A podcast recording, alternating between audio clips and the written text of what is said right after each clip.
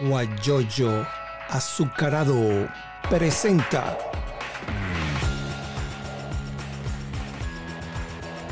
la noticia con Eleazar Benedetto.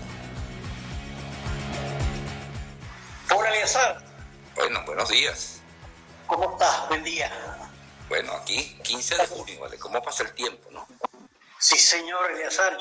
Años en este país. Feliz día a todos, a todos tus, tus escuchas eh, que están conectados hasta ahora. Y tus amigos también. Ahí está Rodolfo Gil, que te manda saludos. Le hago para... Ah, bueno, saludos Rodolfo. Sí. Yo publiqué la, yo publiqué la, la, la, la invitación que me hiciste en todas mis redes y bueno, hubo gente, mucha gente que me respondió y No, seguramente mucha mucha- gente, por ejemplo, Emilio, Emilio Mirabal me dice, tremendo entrevistado tienes. Y así mucha gente que lo puse, ¿no? Entonces, Caramba, tan- tanto orgullo, muchos recuerdos con Emilio, con el señor Emilio, de verdad. Bueno, eh, bueno, muchas mu- mu- muchas informaciones. Yo quiero, antes de decirle, de iniciar, mi nombre es Eleazar Benedetto Gómez. Estamos aquí en Houston, Texas, y vamos a conversar, como, como lo dijimos al principio, porque este mes de junio es el día, es el mes del periodista, pues el 27 es el Día Nacional del Periodista. Entonces, eh, mucha gente me dice, bueno, no hay nada que celebrar, estamos de acuerdo, la censura nos tiene mal allá en Venezuela, pero nosotros hacemos esto para conocer y compartir con ustedes todas las vivencias, ¿no? De, por ejemplo, de, de todas las personas que han pasado por acá. Y hoy conversaremos con, con Lizardo Aguilar, que nos va a comentar muchas cosas que yo estuve averiguando por allí. Mira, tú sabes cómo estudió Lizardo, tú sabes todas esas cosas. Bueno, todos me pasaron eh, mensajes y todas esas cosas. Bueno, Sí, mira, el- Ah. antes, antes de comenzar, eh, quiero compartir con ustedes una información que me llegó hace pocos momentos. Sabes que eh, introdujeron al Tribunal Supremo de Justicia una, una solicitud de que pasaran el Partido Acción Democrática a manos de Bernabé Gutiérrez, imagínate. Entonces sacan a este señor eh, Henry Ramos, bueno, como está hecho, como lo ha hecho el, Tribunal Supremo de Justicia, le quitó, le está quitando primero justicia con José Brito, el Copey lo tiene así, Voluntad Popular está en la lista también. Bueno, una cantidad de cosas que han sucedido allá en Venezuela, pero muy lamentable. Eso era la información que les quiero, que les quiero compartir, porque de verdad, verdad es preocupante lo que está sucediendo en Venezuela. Y repito señor. lo que prestado de una de una de Instagram que dice "N- no me preocupa la represión del pueblo la represión del gobierno me preocupa es el silencio del pueblo ese es muy grave bueno dicho esto comenzamos con Lizardo Aguilar Lizardo Aguilar eh, egresado de la Universidad Santa María periodista del diario El Tiempo trabajó muchos años allí no sé cuánto debe haber sido como 15 20 años ¿no? ¿cómo no? No, tampoco tanto. Pero bueno, se acerca, 13, 13 años, 13 años en los 13 que, años señor, en los que convertí ese, ese diario y toda la gente que allí trabajó y que trabaja, mucha gente que sigue trabajando allí todavía, en mi segunda familia, definitivamente. Sí, señor. Sí, en un periódico uno pasa más tiempo. Pues. Yo estaba en Unión Radio y pasaba ahí más tiempo, o en Telecaribe, en la calle, después uno a, a editar las noticias. Y, y tú también estabas allá cubriendo información, te iba al tiempo y pasabas todo el, todo el Sí, día señor. allí después Nos nos encontramos muchísimas veces en la calle y Sí, por eso, por eso yo te decía el día que me hiciste la, me hiciste la invitación que eh, yo te valoro muchísimo, Eleazar, por tu, eh, por tu gallardía, por tu valentía, por tu disciplina. Eh, eres y has sido para mí durante mucho tiempo uno de esos maestros que la vida te pone eh, y que te enseñan muchísimas cosas, muchas veces sin saberlo, pero que están allí siempre para educarte y de ti he aprendido muchísimo, te lo agradezco, aprovecho públicamente para decirlo. muchas gracias. Bueno, va- pero vamos a hablar de ti. Eh, ¿Tú eres de Barcelona o eres de algún municipio de Anzuategui? Yo soy, yo nací en Barcelona, yo nací en el hospital Racetti, Ajá, cuando Racetti era el Racetti. eres del hospital. Pero mi, mi familia toda es de, es de un pueblo que llaman Guanape, Guanape, Valle Guanape. Eh, allí eh, estuve los primeros cinco años de mi vida y allí tengo los mejores recuerdos de mi infancia, de esa infancia sana, eh, de esa infancia hermosa, rodeada de gente maravillosa, de gente que me enseñó los principales valores humanos como el compartir, la amistad, la, consideración, el respeto, eh, de mis tías, mis tíos, mis abuelos, mis primos. Esa es la gente que tengo yo allá y que todavía la conservo, mucha de ella, gracias a Dios, y a quienes aprovecho les mando un grandioso saludo a, través de tu, de tu plataforma. Y cuando comenzaste el bachillerato en el Liceo Calatrava o el Liceo Cajigal? Yo no, yo no estudié, fíjate, todo el mundo en Barcelona estudió o en el Calatrava o en el Cajigal. Yo nunca estudié en esos colegios. ¿Sabes dónde estudié yo, Yo estudié en el Chile. Ajá. En el grupo Chile estudié yo. Bueno, pero, eso yo, yo, recuerdo que para mí entrar en Chile fue una transición muy grande porque yo venía de un colegio muy chiquitito que queda muy cerca, que en aquel momento se llamaba Pinkerubines, ahorita no sé si existe, pero después comenzó a llamarse Juan Germán Rocio, pero era un colegio chiquitito. Y cuando mi mamá, por asuntos económicos, me, me pasa al Chile, porque no tenía para pagar, para seguir pagando el colegio privado, yo me sentía como que estaba en un estadio de fútbol lleno de gente. Yo recuerdo que yo me paraba en el medio de, de aquel patio, viste que esos colegios son de, es un mismo, es un mismo construcción, un colegio de cuatro pisos, y en el medio tienen un patio central con un auditorio, todo. Yo paraba en el segundo piso de ese colegio y veía hacia el fondo de ese patio y veía aquel montón de muchachos y yo decía, Dios mío, ¿dónde estoy? Y bueno, cosas de niños. cosas de niños. ¿Sabes que yo, la gente no lo sabe, pero yo repetí el segundo año de bachillerato por esa transición tan abrupta que tuve de colegio. Por eso es que uno de los tramos tiene que tratarlos con guantes de seda y explicarle bien por qué las cosas, cómo hacer las cosas, porque uno, cuando es niño, uno no ve cosas que no las entiende y no las canaliza bien y, y pasan esas cosas, pues. Mira, ahí, está, ahí está Fernando Martínez, ¿te recuerdas? Del, ¿cómo estás, profesor? Un abrazo. De ese señor yo también he aprendido mucho. Está en Nueva York, lo conocí en tampoco lo Excelente y colega. Sí, señor. Sí. señor. Pero el grupo Chile era primaria y bachillerato. Sí, ah, bueno, cuando yo comencé ya lo era, sí, ah, ya lo era. Todavía. Yo pensé que era primaria nada más. Sí, señor. Pero claro, después a raíz de todo ese, de todo ese incidente que tuve allí y esas malas experiencias, este, mi mamá me, me hizo el esfuerzo, como toda madre, de de, cambiarme de colegio y comencé a estudiar en el Virgen del Carmen. Y allí comencé a estudiar noveno grado en el Virgen del Carmen. Y yo recuerdo que desde que llegué a ese colegio fui estudiante honorífico, o sea, aparecí, en los cuadros de honor de todos los, de todos los semestres, de todos los lapsos, porque entonces comencé nuevamente a retomar mi ritmo, porque yo es decir, uno, yo nunca fui muy inteligente, pero me he dedicado mucho a estudiar. Y siempre esa dedicación generaba como resultado que yo aparecía en mis cuadros de honor y me gustaba. Y entonces yo cuando comencé a estudiar en el Reino del Carmen, ya comencé a salir en el cuadro de honor y mi mamá me decía, definitivamente tú eres una cosa seria. Tú tienes que estar estudiando en un colegio privado y chiquito para poder salir en los cuadros de honor. Y yo, bueno, mamá, pero ¿qué voy a hacer? Mira, antes... Cosas, de niño. Ricardo, antes que Fernando se vaya, eh, le voy a hacer la invitación pública por acá, porque lo tengo anotado aquí para eh, la próxima semana conversar con él, porque me interesa eh, continuar con esta programación de, de entrevistar periodistas. Y Fernando es uno de los que yo tengo en lista. Así que por allí le enviaré la invitación a ver qué día podía hacer, o si no, que lo envíe directamente con un mensaje allí a, al Instagram mío. Entonces, para cuadrar un día. De una vez le digo, mañana tengo a Nacer López. Y el miércoles eh, conversaré con... ¿Tú conoces a Nacer? Te, mando, te envío saludos. Y el, el miércoles voy a, entrevistar, a conversar con eh, Maylin Ávila. Ella está en Bogotá. Maylin también, gran, entonces, gran amiga. he trabajado, he trabajado vamos, también. conversaré con ella. Bueno, entonces, eh, fíjate, yo pensé que había estudiado Cajigal o, o el Perefreite, cualquiera de esos yo estudié, comencé mi, mi bachillerato, imagínate tú, en el año 58, allá en el Liceo Cajigal, que estaba en la avenida 5 de Julio, donde está la biblioteca en este momento. Mi mamá también estudió no ahí. había nacido. Eh, con ella en el Tú no habías nacido en esa época. Sí, señor. Bueno, continuamos.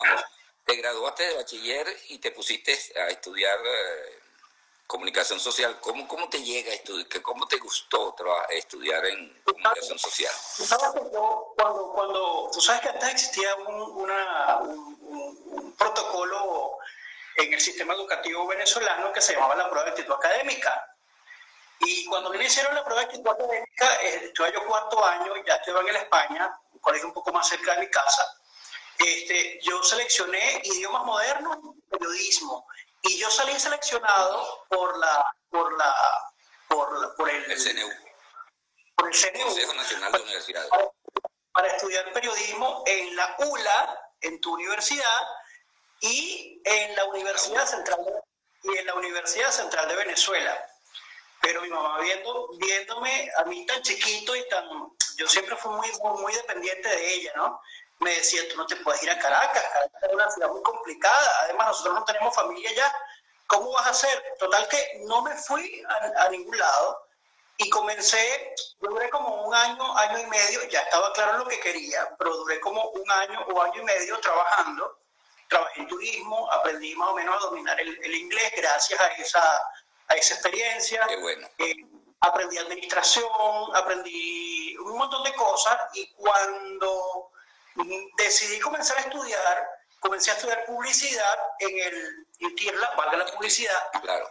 este, porque dije, bueno, esta, esto se parece más o menos a lo que yo quiero estudiar, pero mentira, fueron eh, un semestre y medio y cuando me enteré que habían abierto periodismo en la Santa María, yo dije, bueno, aquí fue, puse punto y aparte al- a, la- a los estudios de publicidad en Lutirla y comencé a estudiar, a estudiar periodismo en la Santa María. Comencé en la tercera promoción, Imagínate. en el tercer semestre de la universidad. Oye, qué bueno. ¿no? Yo no sabía que había. Yo soy de la cuarta promoción, pero ah, hubiese sido de la tercera, solo que hubo un semestre que no pude pagar y tuve que saltarlo. Y entonces terminé siendo de la cuarta promoción de la Santa María. ¿Cuántas van, por cierto? Eliezer, deben ir un montón. La otra vez escuché, la otra vez escuché, Dios mío, tanto tiempo ha pasado, qué viejo estoy. Sí, sí, es lo que estaba com- comentando antes que tú te conectaras, que uno agarra y, uno dice, ¿cuánto tiempo? Si uno dice, mira, no, hoy es sábado, no, hoy es viernes, y pasa el tiempo con esta pandemia, uno te, encerrado en su casa, entonces uno dice, no puede salir porque tú eres vulnerable por la edad y tal, entonces uno una vez no sabe ni qué edad es, ¿entiendes? Entonces, y uno recordando, conchole, yo estuviera allá en Puerto La Cruz, pero en Puerto La Cruz, en lechería, es un problema serio. Sí, sobre todo en estos países del cono sur, yo estoy en Argentina y a mí me da la impresión de que aquí el tiempo pasa rapidísimo, Sí. pasa rapidísimo. ¿Quién se conectó? A ver. A ver. Ya, bueno, ya, ya, Mile- ya Milet. Estoy esperando que se conecte también Isamira Salazar, que siempre se conecta. Y la otra que se conectó es, es la señora Maribel Bermúdez. Maribel Sí. de Suárez. Ella está en España. Sí, se conecta mucha Ah, gente de, de Chile. Sí, sí. Bueno, ella, era, la- ella era la, la esposa de, de un amigo nuestro que, que tenía una agencia de seguro allá en, en lechería. Lamentablemente falleció y entonces, bueno. Eh, bueno, ahí se conectó Fernando Martínez nuevamente. Bueno, continuamos conversando con Lizardo Aguilar y le decimos pues que nosotros estamos haciendo este programa. Mucha gente, tú lo estás haciendo, sí, bueno, para estar activo, pues. Esto no, no produce nada, pero me produce satisfacción conversar con gente amiga como Lizardo, conversé también con Nina Martínez de la de Benevisión y así sucesivamente. Eh, Ronald Guevara, un programa que me gustó mucho porque habló de todas esas cosas de lo que era, de lo que era pasado. Pero continuamos. ¿Alguna anécdota tuya? Cuando, bueno, terminaste, no, no, vamos a continuar con la Santa María. Estudiaste allí, Ajá. eres de la cuarta promoción. De la cuarta promoción no recuerdo mucho, pero sí, tú nos puedes decir algo. Aquello era muy gracioso, Eleazar, porque cuando yo fui uno de, la- de la- de los tres primeros estudiantes de la Santa María Ujú. que comenzó a trabajar en medios, lo cual además tiene una historia este, eh, Yo recuerdo. muy, muy aparte, muy aparte porque fue una experiencia... Retadora, sí. Yo comencé, yo comencé en Radio Mundial Oriental. Cuando, donde recuerdo que hicieron un casting y hubo muchos estudiantes de la Santa María que fueron y, y en ese casting quedé yo. Entonces comencé, mi primera experiencia periodística fue cubriendo unos carnavales, me acuerdo, una Semana Santa, no recuerdo muy bien, en el 2008, en el, mentira, en, el, en 1998, el tengo mis años. Sí, señor. En, en 1990, yo digo que yo soy de la era Chávez, yo comencé a trabajar cuando Chávez llegó a, al poder. Eh, y bueno, después hicimos un casting en TVO, me acuerdo José Antonio Gómez y yo, y quedamos trabajando en TVO. Eh, y, fui uno de los, de los tres, cuatro estudiantes de la Santa María que comenzamos a ocupar puestos en los medios, porque en ese momento no había, había mucha gente del Zulia, mucha gente de Caracas, mucha gente de los Andes, pero de la, de la propia Santa María no había. Entonces estaba Evelina Mejía, que está en Alemania, un gran saludo y un beso para Evelina, estaba Alexis Castillo, estaba José Antonio Gómez, que no tengo tiempo que no sé de él, y estaba yo. Y entonces éramos los, como que los tripochitos que íbamos a las ruedas de prensa, los niñitos, y ahí nos fuimos poco a poco metiendo y ocupando espacios en, en los medios y, y la gente comenzó a, comenzó a reconocernos también, ¿no? Que, que, era lo que fue lo que yo más, más valoré en, en, en, ese momento, ¿no? La, el poder que tenían los medios de comunicación, de lo cual en ese momento no estaba muy consciente, porque yo apenas estaba estudiando segundo semestre de la carrera y no, y yo, imagínate, cuántas lagunas mentales, no, cuántas, cuántas, cuánta ignorancia no puede existir en alguien que está apenas comenzando a estudiar en una carrera que es tan delicada, en, una, en el ejercicio de una profesión que es tan, que es tan delicado. Pero bueno, nos arriesgamos y aprendimos. Yo aprendí muchísimo, de verdad. Yo en TVO, en Radio Mundial, después comencé a trabajar en algunos periódicos. Tengo experiencias grandiosas, eh, muchas hermosas, otras no, no, no, no tanto, pero que al final siempre me enseñaron que es lo más importante. Yo soy igual que tú, comencé en el, en el Colegio Nacional de Periodistas en, en la E de Chávez en 1998. Y le, ah, llevaba un hasta que llegó el 2008, entregué a, a, al señor Domingo, colegio en el 2008. Sí, ¿ah? Dime. ¿Al señor Domingo fue que entregaste? No, no, a esta muchachita de noticias de aquí. Ah, sí, sí, sí. Y Felsi Hernández. Mira, Katy Jurado también te un saludo. Lo que pasa es que ya pasó el asunto de, Sí, no, y, cuando tú iniciaste yo recuerdo que había, que iniciaban, eh, estaba Alexis, como dices tú, Eusebelina eh, Mejía, ¿no? El apellido. Alexis Castillo, Eusebelina y estaba José Antonio Gómez también. Sí, y entonces había gente allí en, de los que estaban trabajando, entonces me llegaban allá al colegio, mira, que están estos muchachos que, que están en segundo semestre, ¿cómo van a estar trabajando? Bueno, pongan su queja, pero entonces sí, nadie eso fue, la queja, eso fue lo decían de boca. Eso fue muy duro. Hubo gente que, hubo gente que, que, protestó eh, fuertemente por eso, pero al final son oportunidades que la vida te da, Eliazar, y nadie rechaza una oportunidad como esa. a, mí me, llegaban, las quejas y yo le decía, pásamelo por escrito, porque yo no me puedo hacer. No, no, pero tú lo puedes hacer como colegio. No, yo no lo voy a hacer. Si usted no lo pasa, bueno, yo recuerdo en una oportunidad, eh, en una rueda de prensa, creo que fue allá en el aeropuerto de Barcelona, que estaban allí algunas personas, no sé si estabas tú allí, y entonces eh, paré y le dije, bueno, mira, aquí están algunos estudiantes de comunicación social, ellos pueden participar, pero no pueden hacer preguntas. Y entonces me cayeron, la misma periodista me cayeron encima, pero bueno, ¿y por qué? Y lo bueno, pues si tú misma me dijiste, no, yo no te he dicho nada. No, sí, me dijeron, yo, entonces yo quedé, como un mentiroso, porque las, personas no me aceptaron. Inclusive, Eusebelina eh, tenía una cosa conmigo, después le dije, mira, Eusebelina, vamos a quedar como amigos, yo te aprecio mucho, tú eres un excelente profesional, pero no, esto no fue culpa mía, esto es, me lo dijeron, me lo pidieron que yo lo hiciera.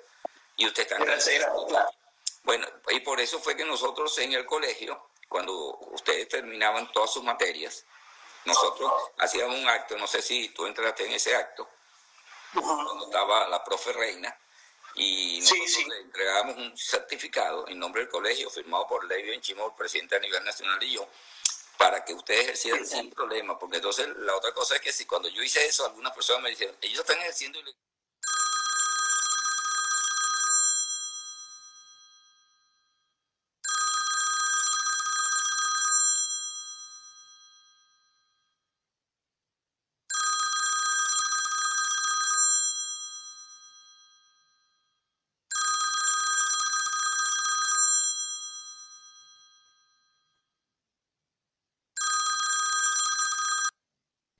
ya terminado, no tienen materia. Y lo que están esperando es el título para inscribirse. Entonces, como dice el artículo 2, que para ejercer tienen que estar inscritos. Entonces, nosotros hacíamos ese acto, iban todos los... y yo no sé... Yo salí, corriendo, yo salí corriendo y me inscribí enseguida, enseguida, en el acto. Sí, pero yo, no sé si tú fuiste a, Yo no sé si tú eres de ese grupo que, que fueron al colegio cuando hacíamos actos. Sí.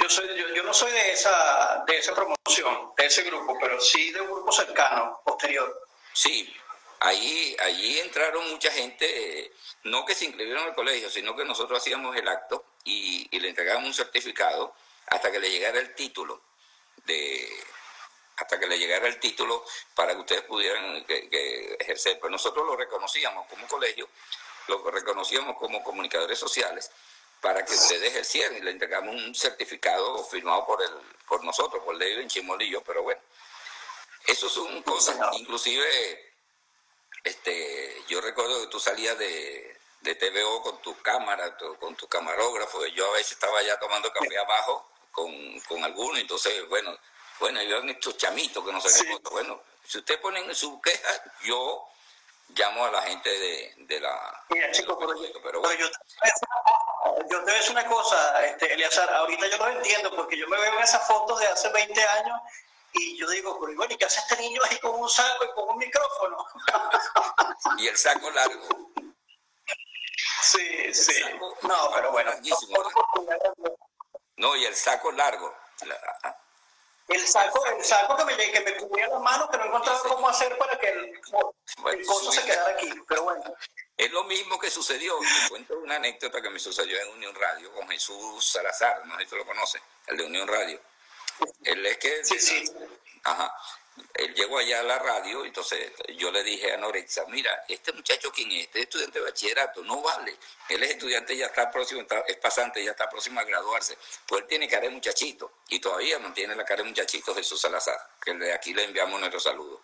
Bueno, continuamos entonces conversando con Lizardo Aguilar, quien es comunicador social, y bueno, comenzó desde de, antes de graduarse ejerciendo y, y adquiere una experiencia bastante eh, enorme con, eh, para ejercer el periodismo ya, después de allí pasaste al tiempo.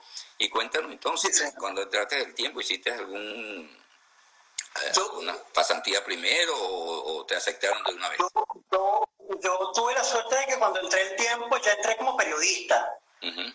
solo que mi entrada al tiempo se retrasó unos meses porque cuando, cuando me llamaron por primera vez, este, ocurrí, pasamos por, una, por un incidente familiar muy, muy grande, que fue la muerte de, mi hija, eh, mi hija con Rosa, con Rosa Ortega, colega periodista, quien también manda un beso.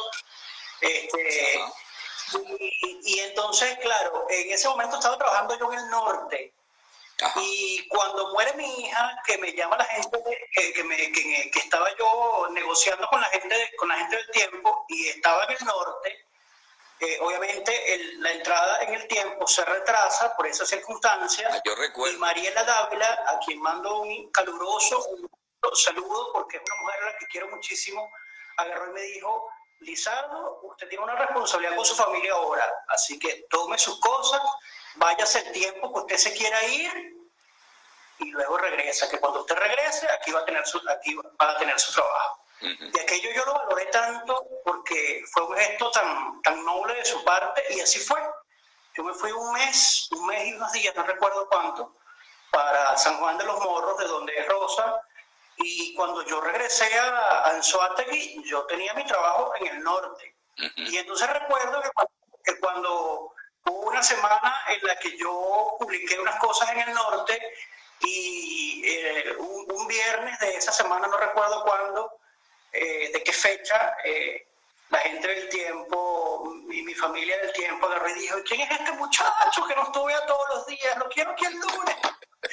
Total que entonces eh, ese diciembre de ese mismo año me volvieron a llamar, a llamar del tiempo y yo hice mi prueba. El primer día salí con Briamel González, una gran amiga, colega, a quien también mando un beso. Redacté la misma información que redactó ella. Esa prueba redaccional la pasé. Luego pasé por todo el proceso protocolar de ingreso y yo comencé a trabajar en el tiempo el 5 de diciembre de 2005. 2005, unos cuantos años hace, ¿no? Eh, yo salí, yo, yo salí, yo duré en el tiempo 13 años. Yo, yo terminé en, en febrero de 2018. Y de esa fecha te viniste para acá, te, te fuiste para Argentina. Sí, sí, yo, yo, yo terminé de trabajar en el tiempo en febrero de 2018 y ah, para, para Brasil salí el 30, y, el 30 de mayo de 2018. Mm. Yo duré una semana en Brasil una semana en Brasil tratando de, probar, de, ver un poco cómo era el asunto, pero le tuve mucho miedo al, idioma, porque yo no hablo portugués, yo, con el inglés me, defiendo, pero con el portugués no. Y, dije, bueno, yo voy a seguir. Total que seguí, eh, tenía dudas entre Uruguay y Argentina, entonces hice un timarín de ahí, timarín de Doping y salió Argentina. Aquí estoy. No ha sido fácil, pero bueno, aquí estoy. No, no, como todo, a todos nos ha pasado. nada es fácil en la vida, y más cuando uno se va a un país que no es el de uno. Entonces, todas esas cosas son muy difíciles. Mira, Rosa se... Yo dije, yo dije, voy a tomar el camino fácil, porque yo, yo pensé en ese momento camino más difícil era Colombia, eh, Ecuador, Perú y Chile, porque ya comenzaba el tema de la, el tema de la de la sobrepoblación de venezolanos en Colombia, en Ecuador, en Perú, ya comenzaban a escucharse aquellas, aquellas situaciones relacionadas con el, con el tema de la xenofobia y yo le tenía mucho miedo a él. Claro. No, puedo, no puedo estar en eso, entonces bueno, me voy a ir por el camino más fácil. Y entonces agarré mi fui en Uruguay y Argentina. Exactamente. Este, ¿Sigues casado o te separaste? No, yo me divorcié de, yo me divorcié de Rosa, bueno, asuntos extra, extraordinarios. No, no, no vale la pena solamente saber sí o no. Ok, y ella se quedó en Venezuela. Ella, está en Venezuela, sí les mando un, ellos son mi familia también, les mando un gran abrazo. No, yo la excelente persona, ella estaba trabajando creo que en el Ministerio del Ambiente, algo así. Sí, señor, sí, señor. Yo con ella libré una de las batallas más, más grandes de vida que he librado en, en, mi vida, que ha, sido el intento de ser padre por asuntos de salud, pues no, no se pudo, pero, pero bueno, es una experiencia que está allí y, la cual agradezco infinitamente porque me enseñó a ser mejor persona, a ser más fuerte y más valiente también. Claro, claro, yo, yo recuerdo, esa, yo recuerdo el incidente, el incidente con, lo, que sucedió con, con, tu hijo. Mira, en, ajá, ¿qué otras actividades, qué otras anécdotas nos cuentan con, cuando estuviste en el, en el tiempo? Pues yo sé que tú eras muy, muy como se dice, investigador, buscaba la información y que ahí a veces me llamaba, Eliazar, mira, ¿qué sabes de esto? Y ya va, mándame tal cosa y yo te lo mandaba y, y todas esas cosas, ¿no? De lo que sucedía. Yo alguna cosa que debes tener allí en el papelito anotado. Sí, no, yo recuerdo que a mí los alcaldes me tenían cierto, cierto miedo porque yo siempre iba preguntando más de la cuenta, ¿no? Y entonces, por ejemplo, eh, eh, cuando, cuando el capitán Pérez Fernández, a quien, a quien saludo, un caballero, de verdad, o sea, no, no tengo por qué no reconocerlo, que me veía que entraba, a que entraba a su oficina decía, ahí llegó el chiquito otra vez. Y entonces, bueno, bueno, capitán, aquí estoy, estoy cumpliendo con mi trabajo, ¿qué voy a hacer? y entonces el hombre se ponía, se ponía, nervioso porque yo le, yo le preguntaba cosas y bueno, al día siguiente sacaba toda, toda la información que, que, que, que podía, que, podía sacar. Y para mí eso era... Eso fue leccionador también porque a pulso me gané el respeto de ellos sin agredir a nadie, sin lesionar la, la, moral de nadie, todo relacionado con el tema de, la, de, de, su ejercicio en la política y en los cargos públicos que estábamos ostentando. Y, y, bueno, así, así de una manera limpia, nadie, ninguno de ellos puede decir que yo tomé, eh, tomé, tomé, tomé, dinero bajo la mesa, ni, ni, ni acepté prebendas, hubo gente que me lo ofreció, pero yo digo que la, la, moral y la fortaleza uno la quiere en el camino de esa forma, aprendiendo a, a darse su puesto y aprendiendo a exigir el respeto que, que uno merece y que al final es lo único que te queda, porque los puestos en los medios de comunicación se pueden ir, como ha pasado, ¿no? Ahí está en el caso que pues. dice, te saluda y dice, una Candelaria, Candelaria Río, Chile. Ay, sí, la tengo cerquita, de repente la visito en estos días después de la cuarentena. Sí, ella dice, un tremendo investigador y también ya pasó hacia arriba el nombre de Alexis Castillo, Alex, no, Alex Noticias, Alexis, a ver, hermano, ya pasó. Querido, sí, y Javier José, muchísimo la calle en el tiempo. Javier José es el, el esposo de Zulay, eh, eh, Zulay Dávila, no, Zulay... No, Zulay, la profesora. No, no, Zulay era la, que era la productora de Omar González, que creo que se graduó, ah, se, graduó, en, el, se graduó en, el, en la Santa María también. Entonces... Ah, no, a Zulay no la conozco, o sea, sé, sé quién es por las redes, pero no, no la, no Zulay la conozco. Gámez. Zulay Gámez. Sí. Zulay Gámez, sí, sí. Ellos están en Orlando. Ahí está Candelario otra vez. Zulay Candelario. Ya, ya, ya, ya me di cuenta, Javier. Gracias, Javier. Javier, el esposo de ella. Bueno, ah, eh, eso nos pasa siempre a nosotros. Cuando uno llegaba a un... Yo que cubría la parte política, parte igual que tú, cubría la, la legislatura, cubría eh, el consejo de la alcaldía, y allá en la legislatura siempre me acordaba, me, me, me con, con, la esposa de, de, Hernán Hidalgo, que, está, que era una de las jefes tuyas ya en, en allá arriba, ya en, en, el, en el diario El Tiempo. La esposa de Hidalgo. Magda Llovera, mi maestra, la quiero mucho. Sí, ella, ella siempre coincidíamos en, la, en las preguntas y ella, muy, ella era muy investigadora. Y a veces yo le tiraba una puntica otra pregunta y así estábamos los dos, ¿no? Y así en la legislatura y también en la gobernación con Alexis Rosa, con David Lima. No me tocó con, me tocó una parte, nada más con este señor Tarek William, pero bueno, estuvimos ahí eh, con ese asunto. Ahí, ahí Candelaria me está ayudando con el nombre. Sí, lo que pasa, Candelaria, que ahí hace, una vez se consigue persona y ni se lo conozco y a veces el nombre se le va. Ese es el problema.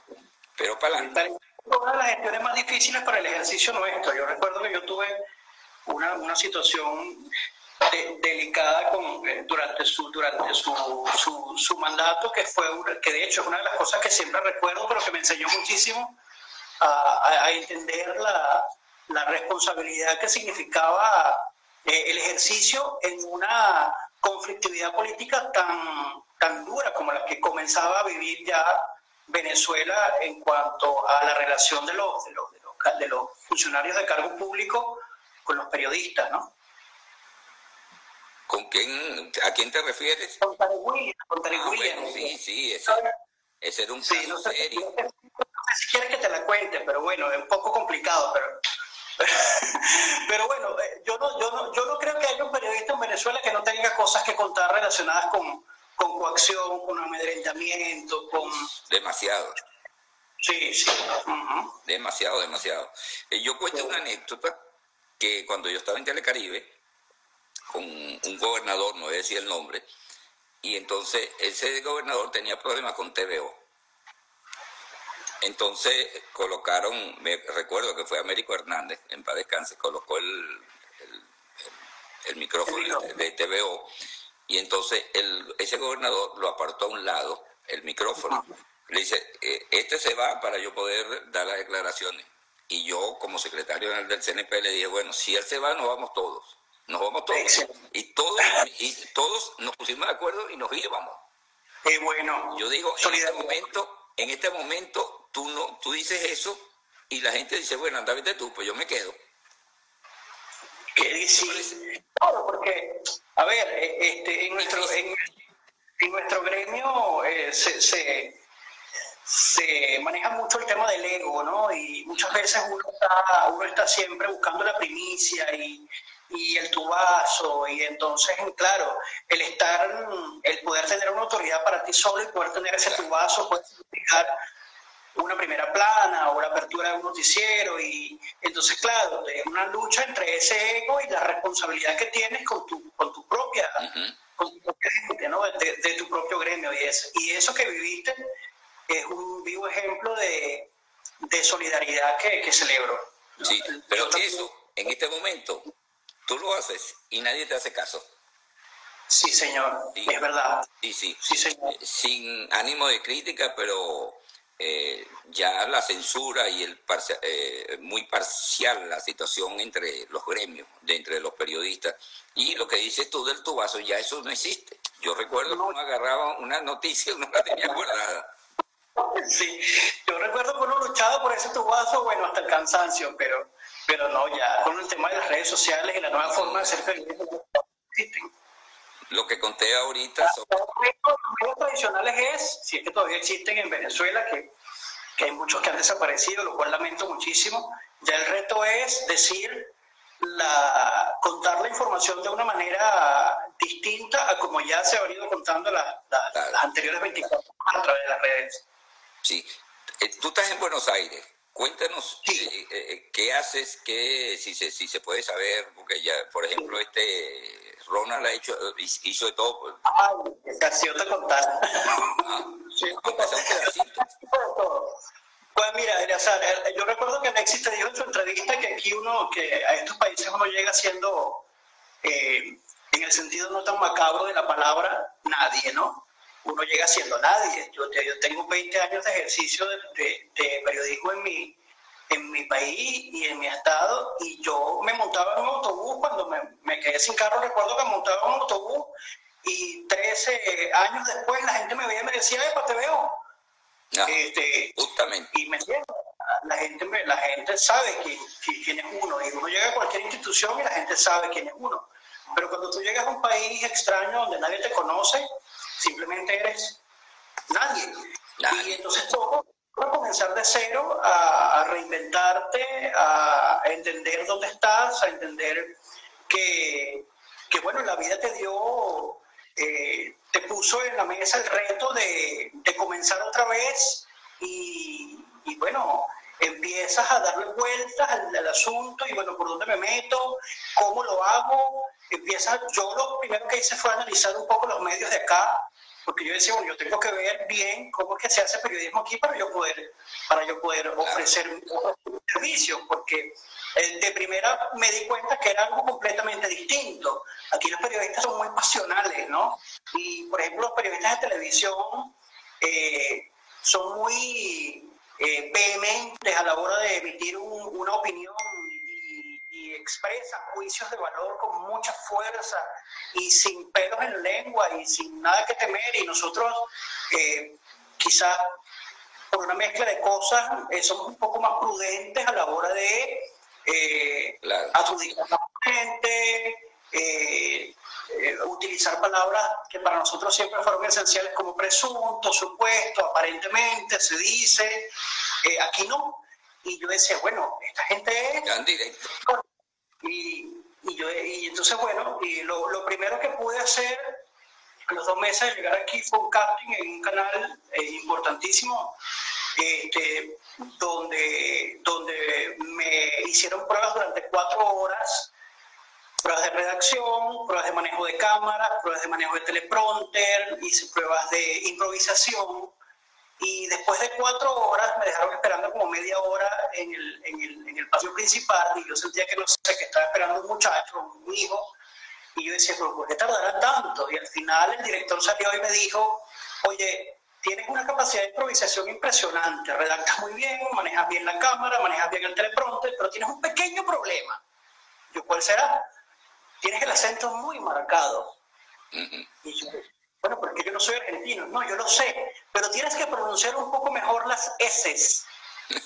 un poco así, como que si estuvieses hablando, y yo, pero usted está hablando como mexicano, yo no soy mexicano, yo soy de Venezuela. Bueno, pero esto nuestro público es un público argentino. Y no, pero es que yo lo sé. Total es que bueno, eso para mí fue un balde de agua fría y fue cuando yo entendí que no iba a ser tan fácil. Claro. Yo tengo 39 años hablando así. Y entonces me puse a hacer unos talleres, unas una, una me preparé y ahora sí puedo neutralizar el acento cuando necesito hacerlo, tampoco es que ando hablando así. Eh, pero bueno, fue una, fue una enseñanza y, y, a partir de allí, bueno, hice, trabajé como editor en una página web de colombianos, eh, trabajé en una emisora de radio también de gente de Colombia, eh, casi que por amor al arte, como digo yo en, una de en uno de mis escritos de Instagram, pero sentía, era como una bocanada de aire porque yo sentía que estaba haciendo lo que, lo que me gustaba. Pero eh, indiscutiblemente, y, no tengo por qué, eh, por qué ocultarlo, no era suficiente como para poder vivir en un país en donde además la economía no, nunca ha estado bien desde el momento en el que yo llegué y, el dinero tampoco es que rinde mucho, ¿no? Y yo decía, bueno, yo tengo que hacer otra cosa para, para, poder, para poder vivir y poder hacer lo que vine a hacer, que fue ahorrar, a, poder para, poder enviarle dinero a mi mamá, a mi familia, para que estén mejor, todas, las cosas, todas las cosas que uno sale a hacer, ¿no? Afuera. Y bueno, comencé a trabajar en un restaurante eh, como, aquí llaman bachero la gente que friega los platos.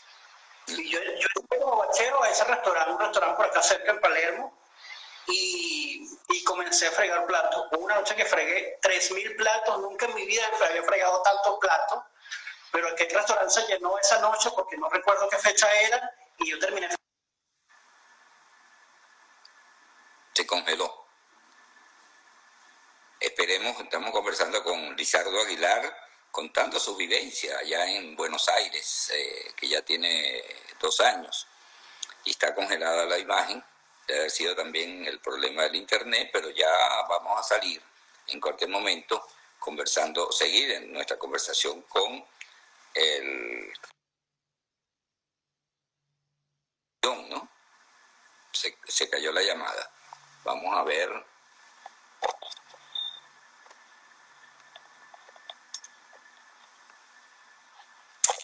Vamos a ver si conectamos con...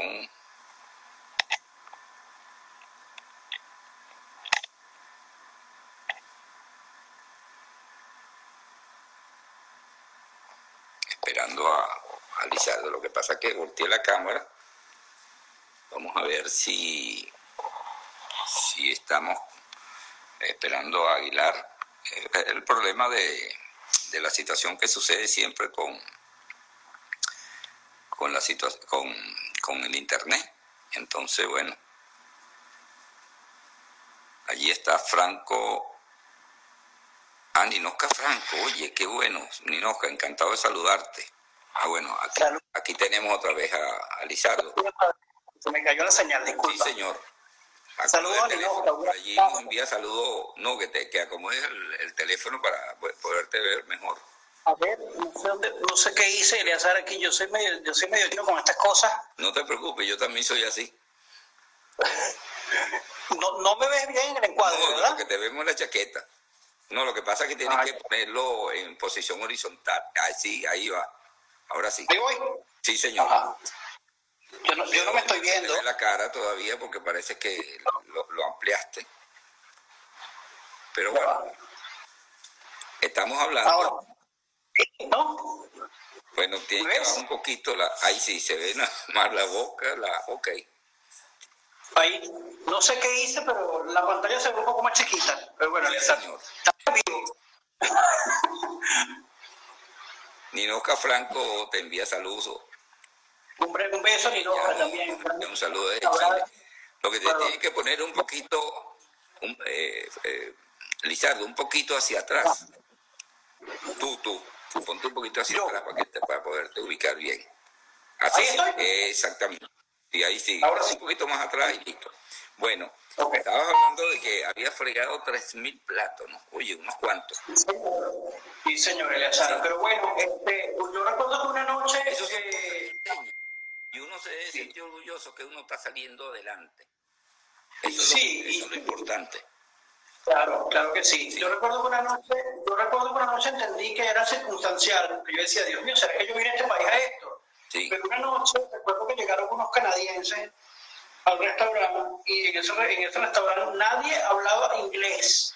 Y yo recuerdo que la encargada fue hasta la cocina a buscar al señor que fregaba los platos para que, le, para que le ayudara a entender a aquellos canadienses. Y entonces, bueno, el señor que fregaba los platos fue hasta, hasta la mesa y pudo servir, servir de intérprete para que, para que la encargada entendiera lo que aquellas personas estaban pidiendo y lo que le estaban diciendo. Y yo ahí entendí y, y comprendí que aquello que yo estaba viviendo era una circunstancia y que tenía que seguir luchando para poder conseguir eh, lo, hacer lo que me gustaba hacer. Mira, ahí está Ixen Lezama. Ixen. Sí. Corazón. Te envía saludos. Lo que tienes que ponerte, colocarte un poquito más atrás del micrófono para que aparezca. Vamos a ver, ahí voy. Dame un segundo. Dice.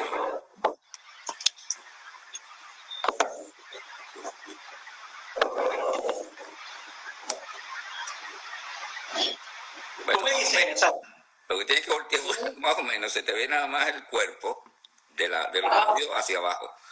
Yo no, sé por qué, yo no sé por qué la, la pantalla se redujo, pero bueno. Bueno, no, no lo importante es lo que tú vas a decir. Bueno, ya tenemos bastante tiempo y después el, el, el, Instagram nos permite solamente una hora. Sí me gustaría este, decir nuevamente que vamos a mañana a conversar con Anacel López, quien te envía muchos saludos, y el miércoles con Maylin Ávila, que tú inclusive le fuiste representante de Tierra de Gracia, no recuerdo dónde estuviste, en, yo, en Argentina. Sí, Maylin muchos, muchos planes que bueno, que por muchos asuntos no se han concretado, pero yo estuve con ellos en, en lo que fue la FI, la Feria Internacional de Turismo aquí en Buenos Aires. Ok, qué bueno. Y, y, y, pude ayudarles y colaborarles a ellos con el tema de la, de la presentación del evento y la, entre algunas entrevistas que hice con personalidades incluso de Venezuela que vinieron eh, para acá a, a, presentar sus propuestas y armaron sus stands muy, muy lindos y yo estuve allí representando a la, a la Tierra de Gracia. Fue el primer reto, digamos, en el que de alguna forma recordé un poco lo que yo sé hacer porque yo recuerdo que para poder entrar a, al, al, a la rural, donde se hizo, que, es un, que, es un, una, una, que son unas instalaciones muy, muy grandes que hay aquí en Palermo, eh, había, que tener una, había que tener un carnet. Y, un carnet, yo decía, pero bueno, ¿y cómo yo, cómo yo obtengo ese carnet?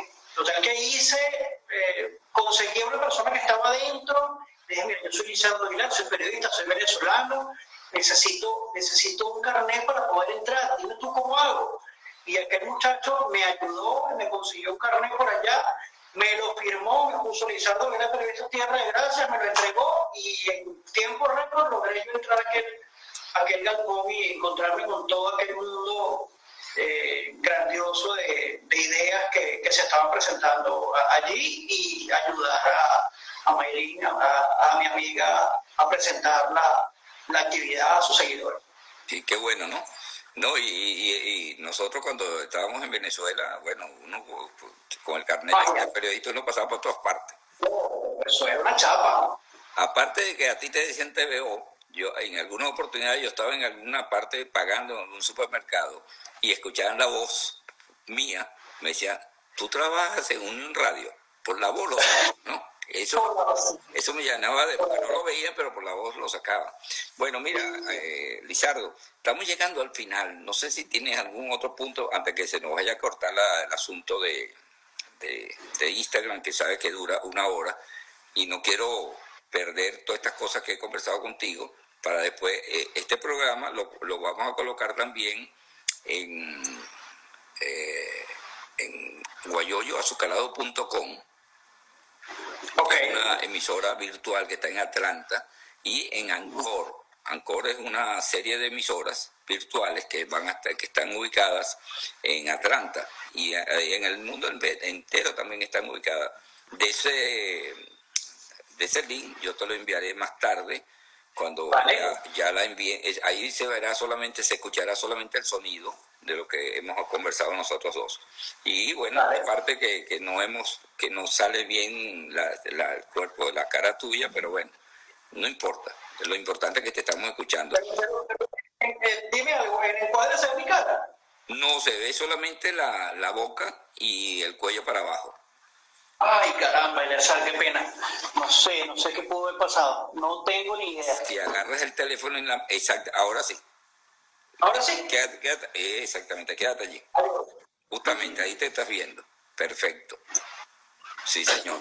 Bueno, cuéntanos entonces ya para finalizar, aparte del mensaje, para toda esta gente que nos está escuchando, todos esos migrantes que por, por ahí escuché a Gonzalo Olivero que nos está comentando que ahora después de la pandemia el, la migración venezolana va a crecer más de lo que había crecido. ¿no? Me, me preocupó mucho lo que dice eh, Gonzalo Olivero. Pienso que entonces todo lo que está pasando, eh, aparte de la pandemia, entonces va a seguir los usurpadores en Venezuela. Es muy preocupante, ¿no? Esa situación. Sí, esa es una de las cosas que a mí me quita el sueño, porque en la medida en que haya menos gente pensante en el país, pues, eh, eh, y digamos que, que, pueda establecer un cambio, va a ser más difícil. aunado de esto, al tema de la, del secuestro de los poderes públicos, algo tan esencial para el ejercicio de una democracia, eh, entre ellos el CNE, imagínate, y eso hace un poco cuesta arriba el poder eh, comenzar ese tránsito hacia, hacia, hacia el cambio, y más ahora que, que, se designan eh, que se designa a la nueva directiva a la, nueva, directiva del CNE de la forma como, como se hizo ni siquiera sorprende. Ya, yo, yo no creo que haya algo que me pueda sorprender de, de, del país, de Venezuela, porque es que, es que puede pasar cualquier cosa, fíjate. Muy grave. Entonces, y cualquier otra cosa que pasa no nos va a caer de sorpresa porque uno dice, no, no, no, se veía venir. Fíjate lo que dije al principio, lo de acción democrática. Y ya están aceptando eso. Entonces, imagínate todo lo que pudiera venir. Estamos llegando al final, entonces sí me gustaría eh, tu mensaje a toda esta gente que está saliendo, a la gente que nos está escuchando en Venezuela, que nos está escuchando Candelaria, la negra Candelaria está en Chile, Ninoca Franco está en Chile. Bueno, esa cantidad de personas que nos están escuchando en este momento, alguna voz de aliento. Yo sé que tú estás muy emocionado, que te está escuchando la... Yo también, a mí me pasa a veces mismo eh, esa situación. Somos, somos.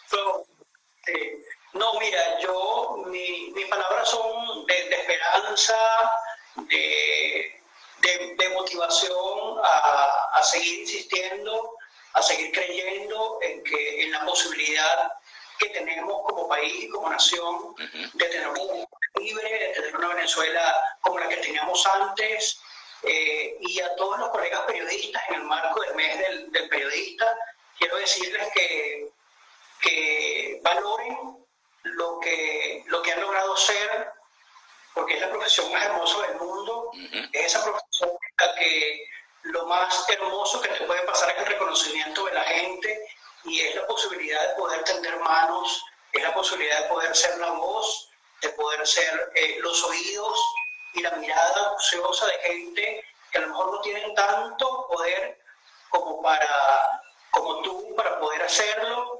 Y nosotros que estamos fuera y que seguramente no hemos hecho eh, como hemos querido lo que, lo que vamos a hacer, que es, que es ser periodista, eh, no perder la esperanza y seguir luchando por buscar un espacio en, en esos eh, países, en esas naciones que nos han abierto las puertas para, para ser útiles, ¿no?